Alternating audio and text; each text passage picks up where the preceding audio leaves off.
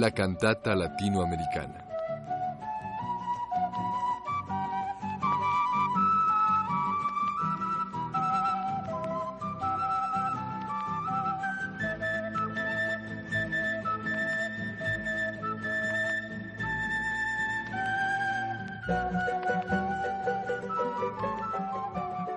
El día de hoy presentamos una obra excepcional.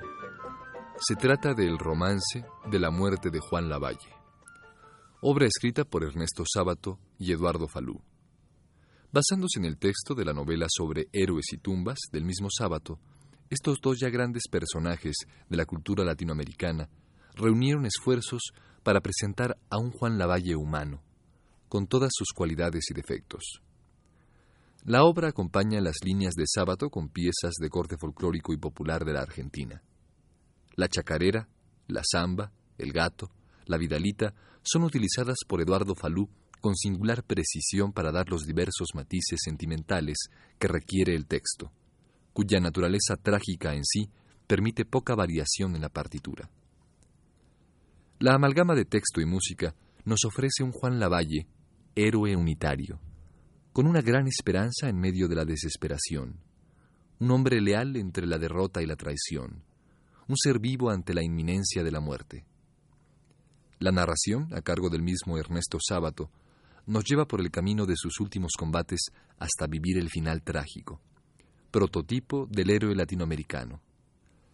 La interpretación musical a cargo de Eduardo Falú con arreglos vocales de Francisco Javier Ocampo, con la participación de Mercedes Sosa, se queda dentro de la misma línea de la narración, lúgubre y triste. El romance de la muerte de Juan Lavalle es una obra que consta de 18 secciones divididas en dos partes. Vale la pena destacar la presencia de una samba muy antigua integrada a la obra, titulada La cuartelera. Esta samba clásica del repertorio argentino habla de aquellos tiempos de lucha por la formación del Estado argentino y embona como anillo al dedo en la totalidad musical de este romance. Pero vayamos a la música y al texto. Escuchemos El romance de la muerte de Juan Lavalle, de Ernesto Sábato y Eduardo Falú, en la interpretación de ambos autores.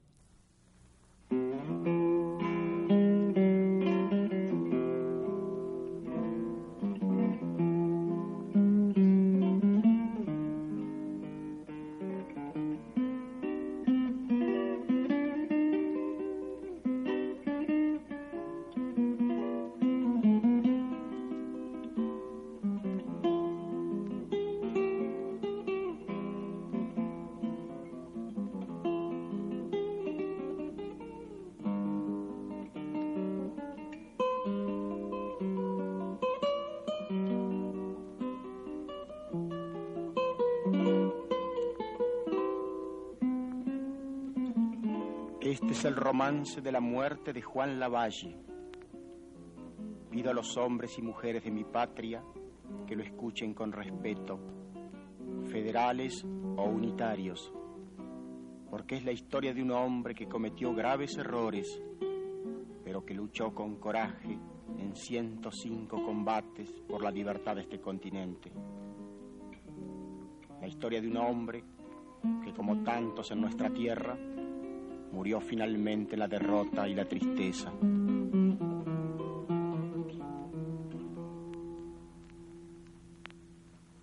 El 2 de agosto de 1840 desembarcó en San Pedro para combatir contra don Juan Manuel de Rosas.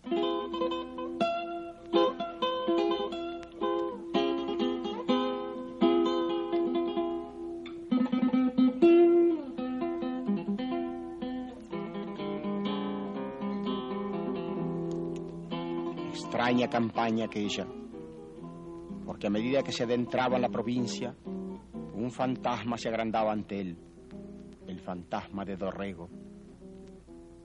Once años atrás lo había fusilado en los campos de Navarro y ahora veía cómo su recuerdo perduraba en el corazón del paisanaje. Cantaba el pueblo así.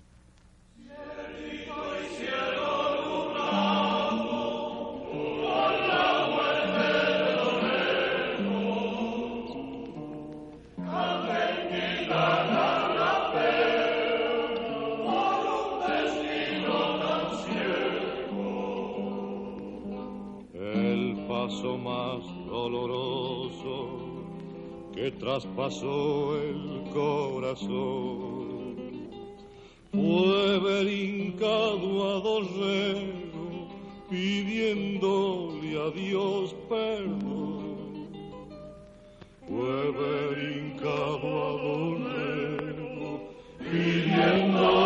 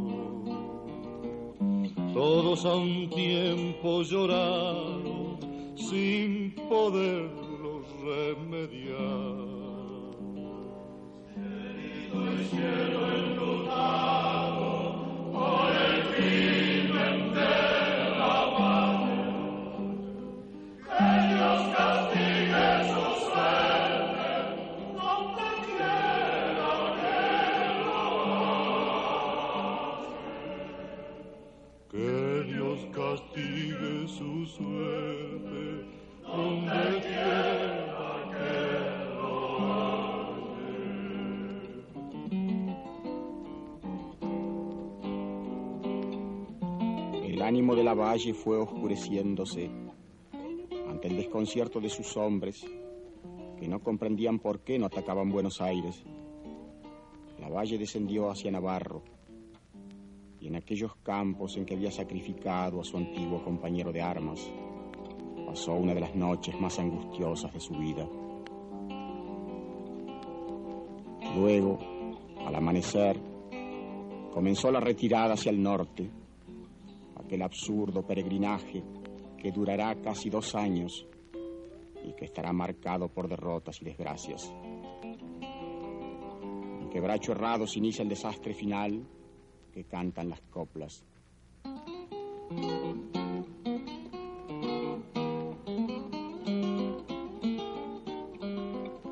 El general Lavalle y el correntino,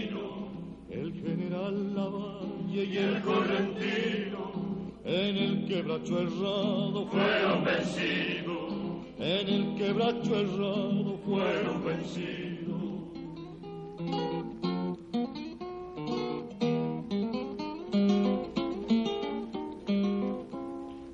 vencidos, sí, qué mala suerte.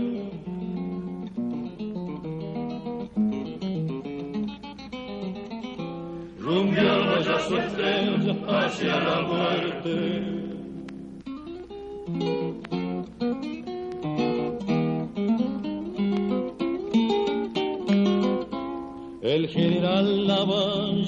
Correntino, el general Lavalle y el correntino ya marchan derrotados por los caminos, ya marchan derrotados por los caminos.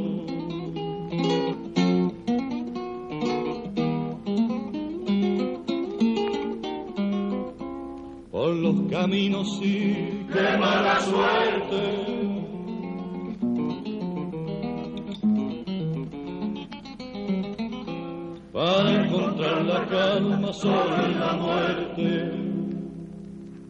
Luego sufre la derrota de Famayá.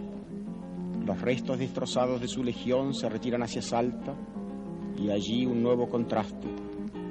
Hornos y Ocampo le comunican que lo abandonan con sus fuerzas, que cruzarán el Chaco para unirse al general Paz. Los restos de la división correntina se alejan al galope observados en silencio por los 170 hombres que permanecen fieles a su jefe.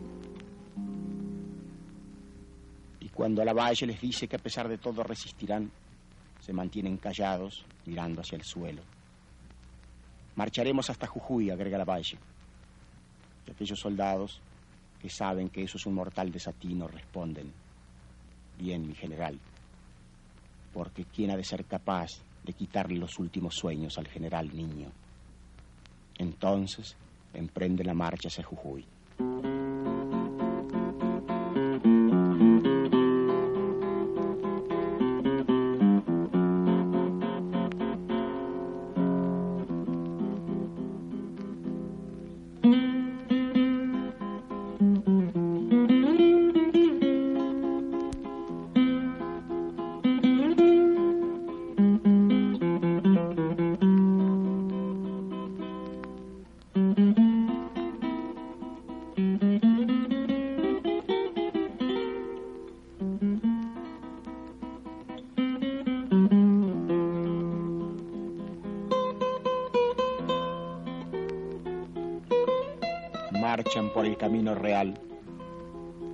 Por senderos desconocidos, por el camino real.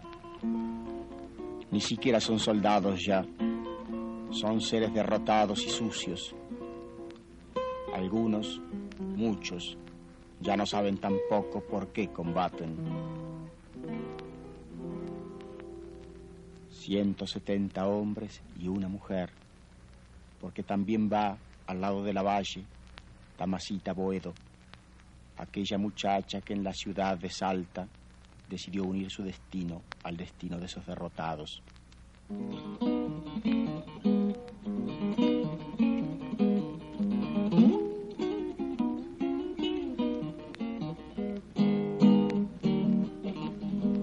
La valle al norte cabalga, la niña junto con él, con ellos los caballeros de aquella triste legión. Poncho celeste, pena en el alma. Poncho celeste, pena en el alma. La niña de Santa llora, con su mano se santigua. Dios y la Virgen María guarden al hombre que ama. Poncho celeste, pena en el alma. Poncho celeste, Venderán duro su muerte, son gente de gran valor. La valle sueña confiado, ellos lo van a cuidar. Poncho celeste, pena en el alma. Poncho celeste, Pena en el alma. Son ya 15 horas de marcha. El general va enfermo. Hace tres días que no duerme. Agobiado y taciturno, se deja llevar por su tordillo a la espera de las noticias que ha de traerle la casa. Las noticias del ayudante de la casa. Pobre general. Hay que velar su sueño. Hay que impedir que despierte del todo.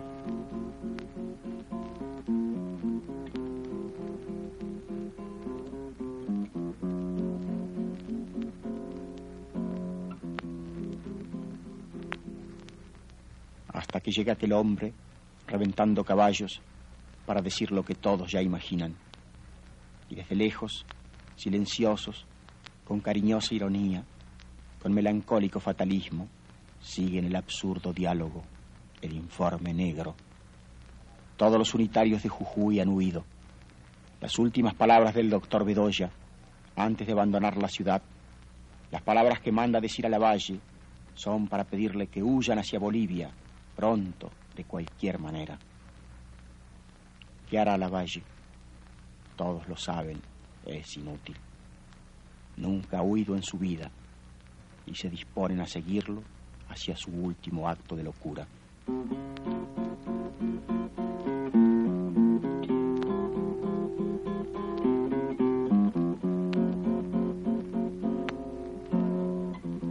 Aquel jefe envejece por horas, siente que la muerte se aproxima.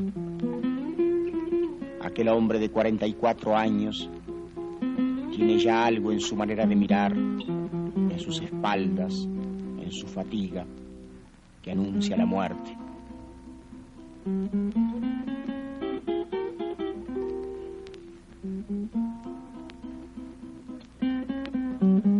Sus camaradas contemplan con desconsuelo aquella ruina querida.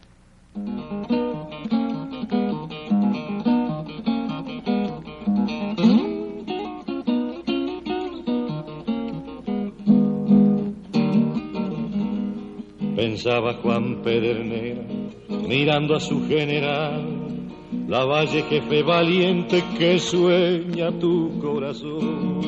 Poncho celeste. Poncho celeste, pena en el alma. Sueña la valle tu sueño, sueña mi buen general, que nunca es tan mala hora para cabalgar a un varón. Poncho celeste, pena en el alma. Poncho celeste, pena en el alma. la valle al norte cabal, la niña junto con él, con ellos los caballeros de aquella triste legión. Poncho celeste, pena en el alma, Poncho celeste, pena en el alma. Piensa Pedernera. Ahí marcha hacia la muerte el general Juan Galo de la Valle. Parece el harapiento fantasma de aquel Lavalle de la Independencia.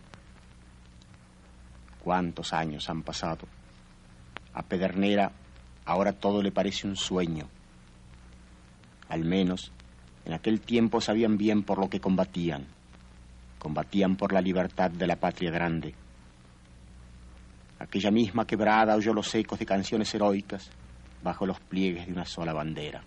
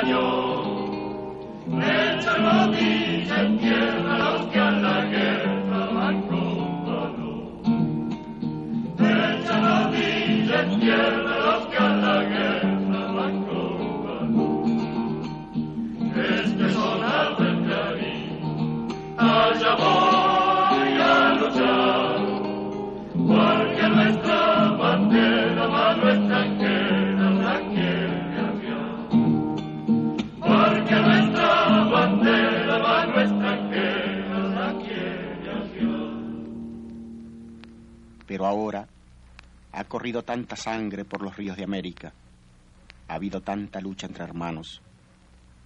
Ahí mismo, piensa Pedernera, nos persigue Oribe. No peleó junto a nosotros en el ejército de los Andes.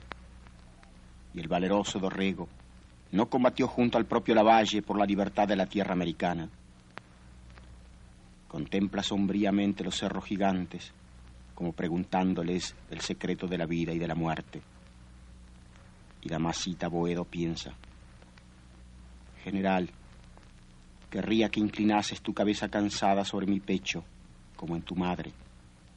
El mundo nada puede contra un niño que duerme en el regazo de su madre, general. Mírame, dime que me quieres, dime que me necesitas. Pero Juan Lavalle marcha reconcentrado en las cavilaciones de un hombre que se aproxima a la muerte. No es hora de mirar el simple mundo exterior. Ese mundo casi no existe. Pronto será un sueño soñado. Ahora avanzan los rostros que han permanecido en el fondo de su alma, guardados bajo siete llaves. Y sobre todo aquel rostro gastado, que alguna vez fue un hermoso jardín y que ahora está cubierto de malezas, casi seco. María de los Dolores piensa. Una melancólica sonrisa se dibuja sobre su cara muerta al recordar la mujer lejana como cuando al remover las cenizas de un gran fuego extinguido se descubre el resto de una brasa que nos da un último y modesto calorcito. Por unos instantes rememora aquellos años cuando eran todavía unos chiquilines, cuando la desdicha y el tiempo no habían cumplido aún su obra devastadora. Desde el oscuro fondo de su alma surgen los restos de una canción.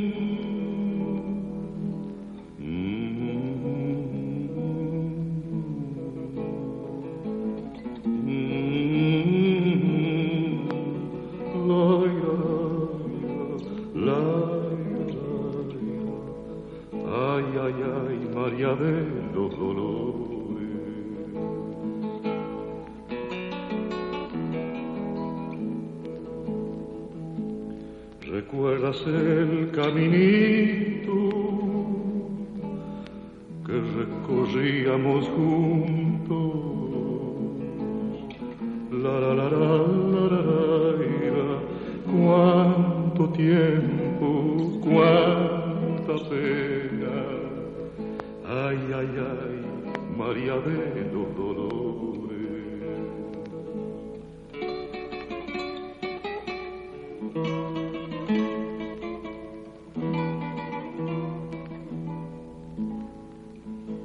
Damasita Boedo, que lo observa con angustiosa atención, que lo oye murmurar aquel nombre remoto y querido. Mira ahora hacia adelante, los ojos cubiertos de lágrimas.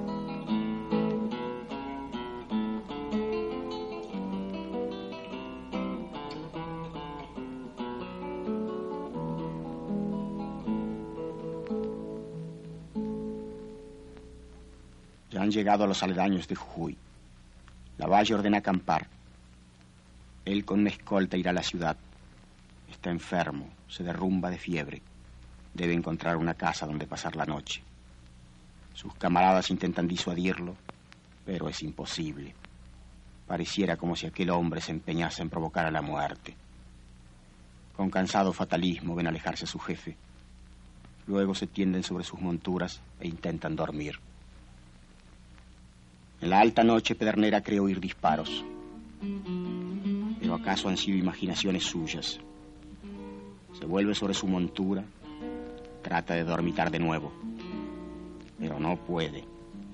Algo asiago parece adivinar en las tinieblas. Visiones de sangre lo atormentan. Termina por levantarse. Camina entre sus compañeros. Quizá más de uno siente lo mismo. Se llega hasta el centinela.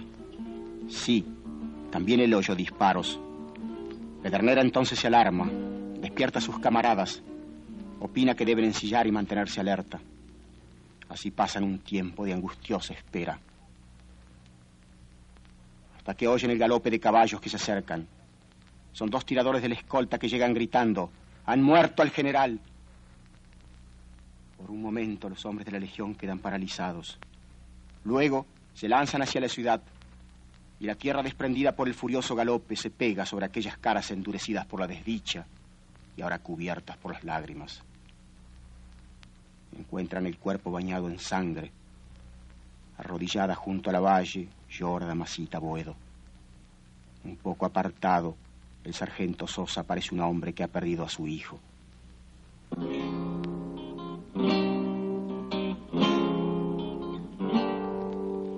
Combate ha terminado. Adiós, general Lavalle. Sean testigos de este duelo las montañas de este valle. Guarda mi llanto, Oh corazón, hay año cuarenta los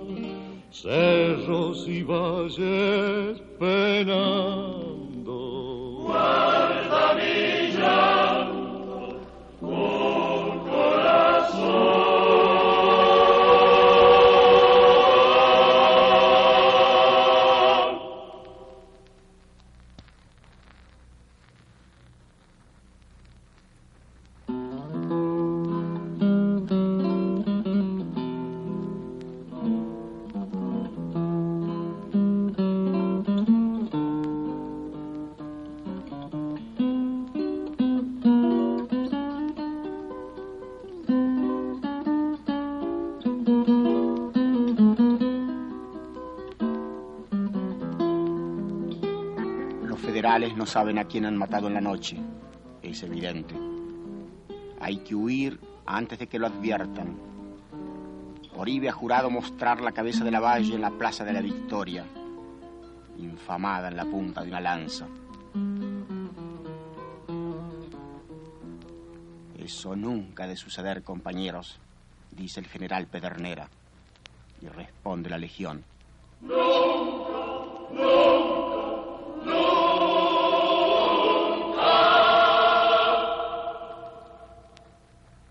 Se reúnen con el resto de la tropa en los tapiales de Castañeda. Algunos tiradores cubrirán la retaguardia ante las fuerzas de Oribe. Y entonces inician la marcha final hacia el exilio.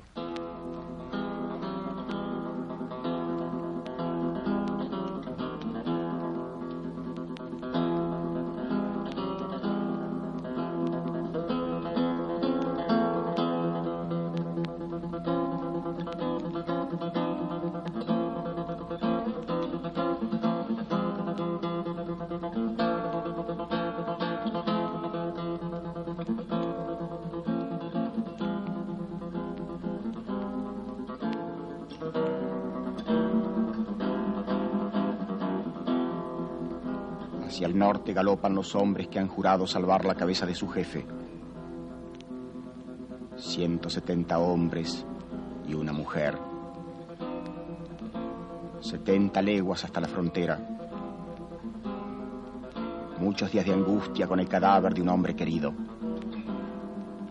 Hasta que llega la noche helada.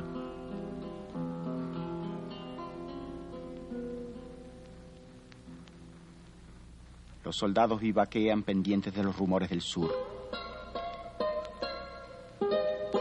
El río Grande serpentea como mercurio brillante, testigo callado de luchas y matanzas.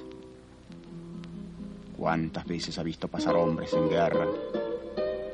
Ejércitos del Inca, columnas de conquistadores, caballerías patriotas. Luego las noches silenciosas vuelve a sentirse el murmullo del río, imponiéndose lenta pero seguramente sobre los sangrientos pero tan transitorios combates entre los hombres.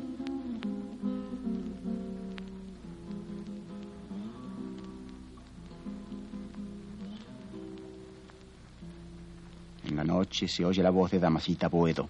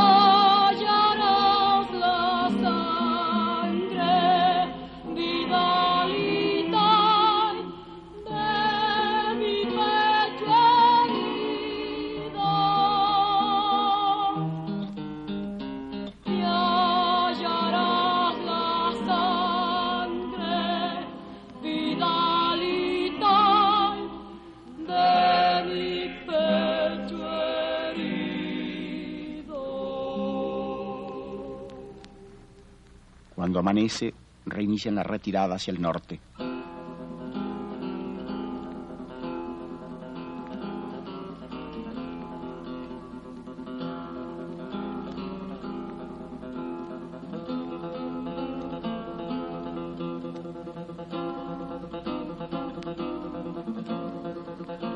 Al lado del sargento Sosa cabalga el alférez Olmos.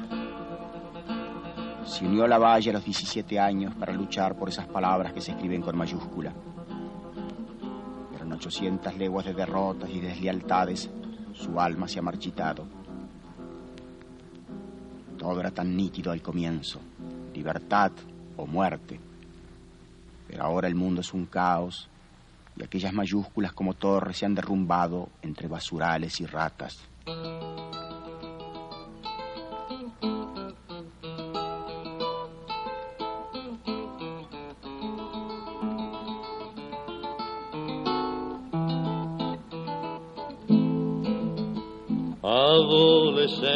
Sin luz, tu grave pena llorar, tus sueños no volverán, corazón, tu infancia ya terminó. Tus sueños no volverán, corazón, tu infancia ya terminó. La tierra de tu niñez quedó para siempre atrás.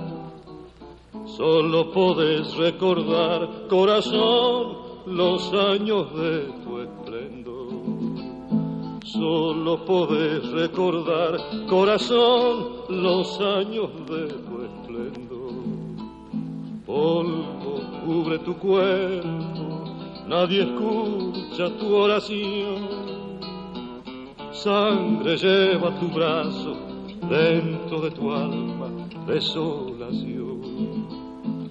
Tus sueños no volverán, corazón, tu infancia ya terminó. Y sin embargo, mira a su lado al sargento Sosa y en su rostro ceñudo y silencioso lee aquella decisión loca, pero purísima. No tendrán nunca la cabeza. Para cumplirla, esos hombres van a galopar desesperadamente a lo largo de 70 leguas. Podían dispersarse en la sierra, huir desordenadamente, abandonar el cadáver. Pero no, no se detendrán hasta Bolivia, hasta que el cuerpo de su general tenga descanso digno y sagrado. Esa decisión se yergue como una fortaleza entre aquellas derruidas torres de su adolescencia. Entre las ruinas, Celedonio Olmos descubre finalmente algo por lo que todavía vale la pena sufrir y morir. Aquella comunión entre hombres, aquel pacto viril entre derrotados. Una sola torre, sí, pero refulgente e indestructible.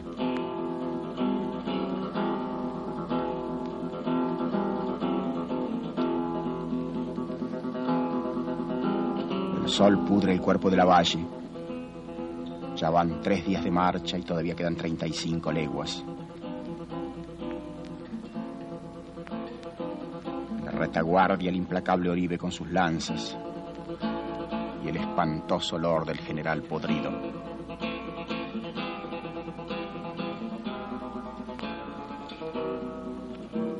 Hasta que comprenden que es imposible seguir así. El cuerpo se deshace.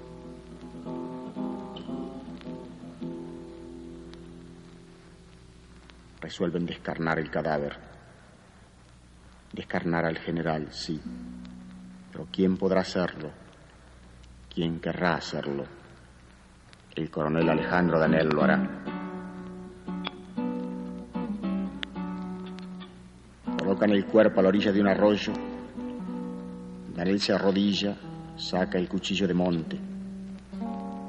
A través de sus lágrimas contempla el cuerpo deforme de su jefe.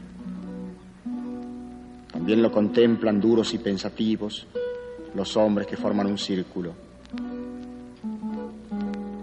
Danel, lentamente, hunde el cuchillo en la carne podrida.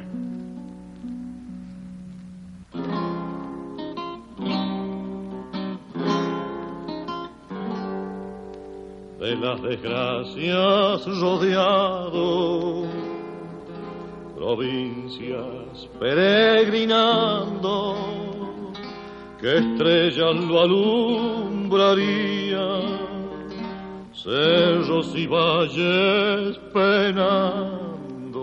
Guarda Villa, Oh corazón,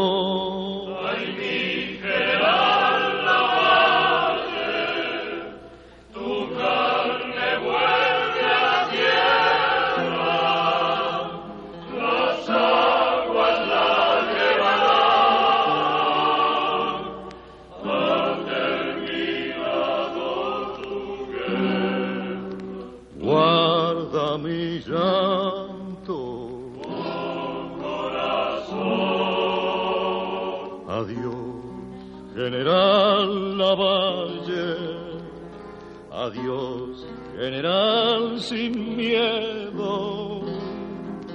Te servirán como escolta cien guerreros que murieron. Guarda mi llanto, oh corazón.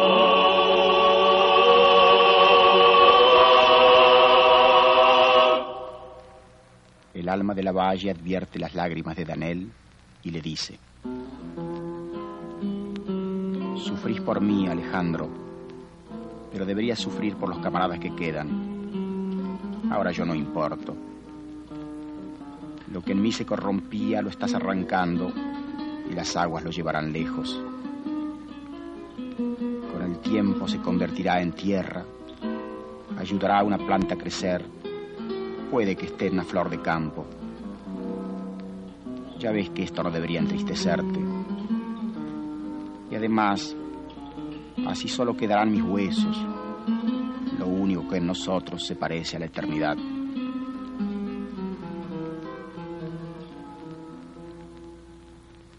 Me conforta que también guarden mi corazón y la cabeza. Esa cabeza que esos doctores ridiculizaban, quizá porque me repugnó aliarme con extranjeros o porque no ataqué a Buenos Aires. No saben que el recuerdo de Dorrego comenzó a atormentarme desde que entramos en la provincia. Yo era muy joven cuando lo fusilé y creí que hacía un servicio a la patria. Y aunque me dolió entrañablemente, porque yo quería mucho a Manuel, porque siempre le tuve inclinación, firmé aquella sentencia que tanta sangre ha hecho correr en estos doce años. Vos, Daniel, estabas conmigo y sabés bien cuánto me costó hacerlo. También lo saben muchos de los camaradas que ahora lloran por estos huesos. Y también sabés que fueron ellos, los hombres de cabeza, los que me indujeron a cometer aquel crimen con cartas insidiosas. No vos, Daniel, ni la Madrid, ni ninguno de los que tenemos nada más que un brazo para empuñar el sable y un corazón para ayudarnos a enfrentar la muerte.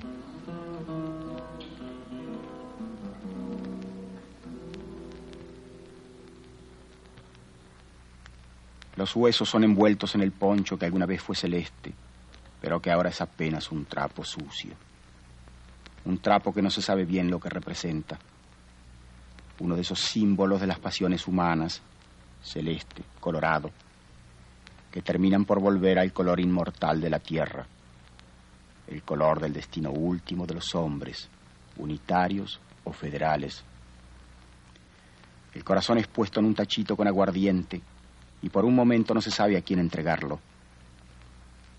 El alma de la valle contempla al más desamparado de sus fieles, a alguien que permanece solo y un poco apartado, y piensa.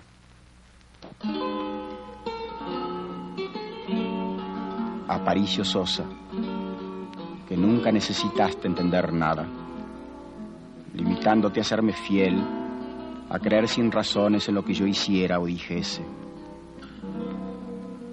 Vos, que me cuidaste desde que yo era un cadete mocoso y arrogante. Vos, callado sargento Sosa, el negro Sosa, el picado de viruela Sosa, el que me salvó en cancha rayada poniendo su pecho, el que nada tiene fuera de su amor a este pobre general derrotado y a esta patria bárbara y desdichada. Querría que pensasen en vos, Aparicio Sosa.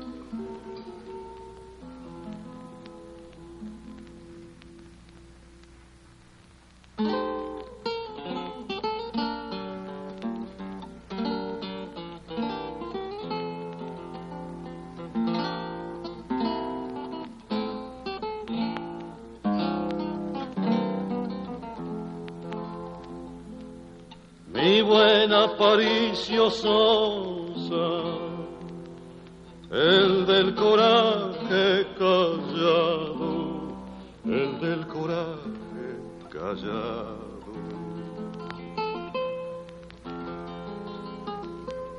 Yo solo puedo dejarte mi corazón destrozado, mi corazón destrozado.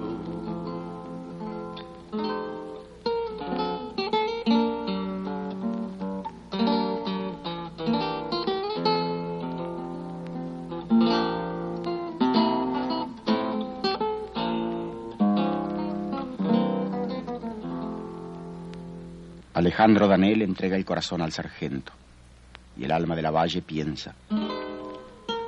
Sí, compañeros, porque es como darlo a esta tierra regada con la sangre de tantos hombres como él.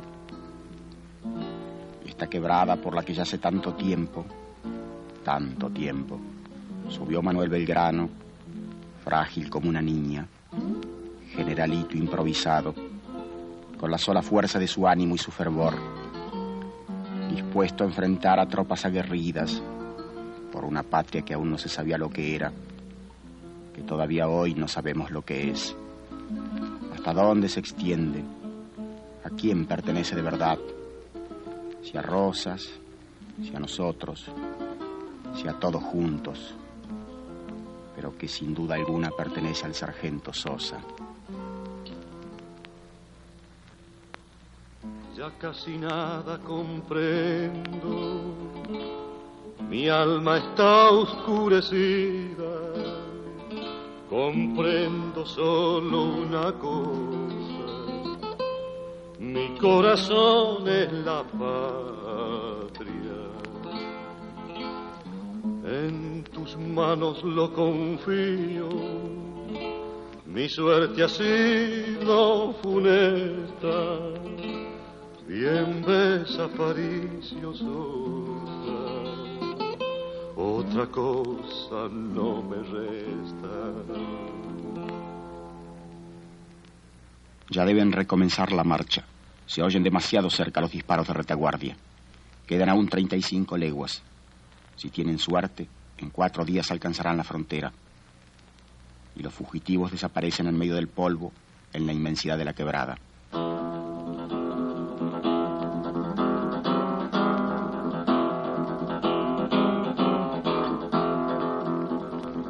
Y desesperadamente galopan hacia Bolivia los hombres de la Legión, seguidos por las lanzas de Oribe.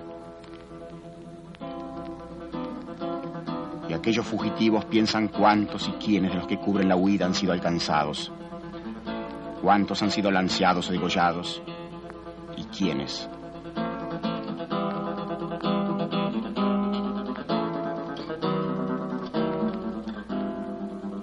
Cuatro días aún, con sus cuatro noches, en medio de aquellos cerros silenciosos, por aquella quebrada que tantos hombres en armas ha visto pasar durante siglos, para arriba, para abajo.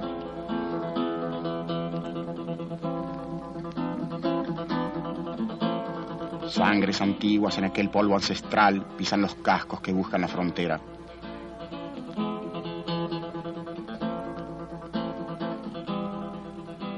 Un montón de huesos, el corazón de un jefe, una cabeza sagrada. Hasta que en medio de la noche atraviesan el límite de la patria y pueden por fin derrumbarse en paz.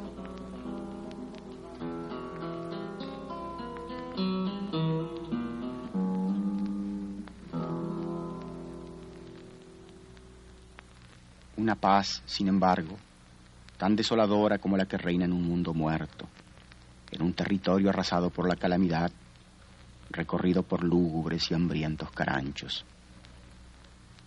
Y cuando a la mañana pedernera da orden de marcha, aquellos guerreros permanecen largo tiempo mirando hacia el sur desde lo alto de sus caballos, mirando hacia la tierra que se conoce con el nombre de Provincias Unidas del Sur.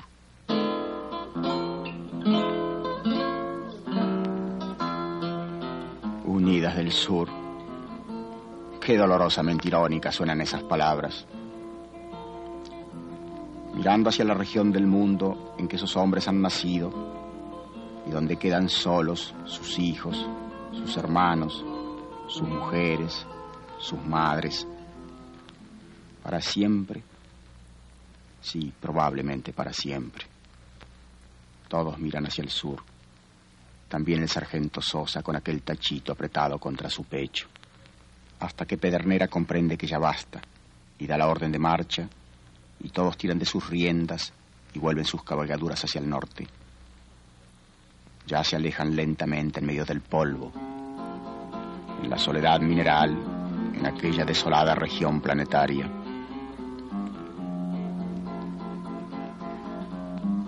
Y pronto no se distinguirán polvo en el polvo.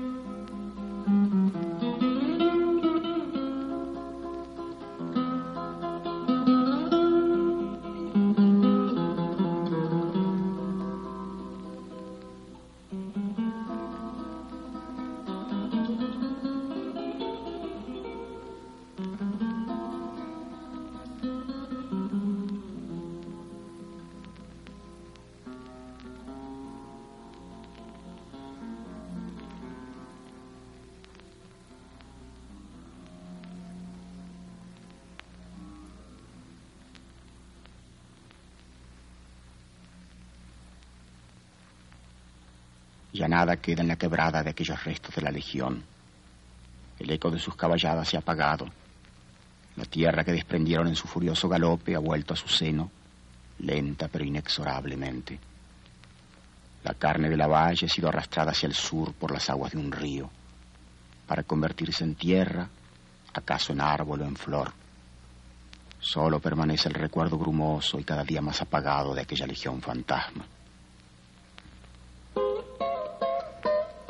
Un viejo indio me ha contado que en ciertas noches de luna se aparece el fantasma del general. Se oyen primero las espuelas y luego un misterioso y sordo relincho. Después aparece la valle montado en un caballo blanco como la nieve. Lleva un gran sable y un alto morrión de granadero. Pobre indio. Si el general era ya un mísero paisano, un chambergo de paja sucia y un poncho que había olvidado su color simbólico. Si aquel desventurado no vestía ya ni uniforme de granadero, ni alto morrión, ni nada. Pero así ve el viejo indio el general y así me lo contó. También me dijo que es como un sueño, es apenas un instante en que aquel guerrero resplandece en la noche. Luego desaparece entre las sombras, cruzando el río hacia allá, hacia los cerros del poniente.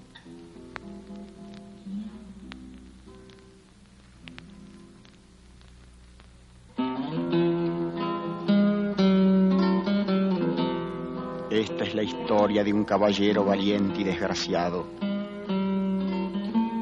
La historia del fin y muerte del general Juan Galo de la Valle descendiente de Hernán Cortés, el soldado a quien San Martín llamó el primer espada del ejército libertador, el guerrero que poniendo la mano sobre la empuñadura de su sable silenció a Bolívar. Peleó en 105 combates por la libertad de este continente y murió en la miseria y el desconcierto.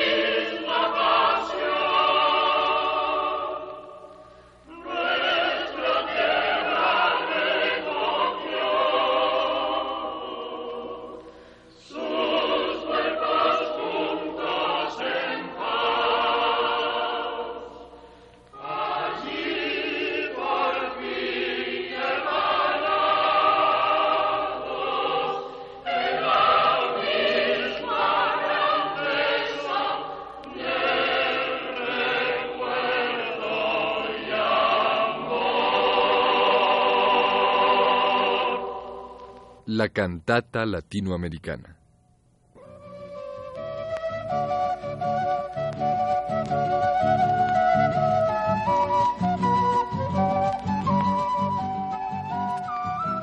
El día de hoy escuchamos el romance de la muerte de Juan Lavalle, de Ernesto Sábato y Eduardo Falú.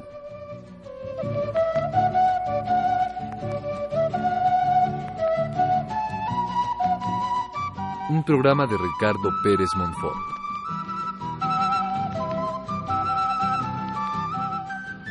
Con la grabación de Pedro Bermúdez y la voz de Eugenio Castillo.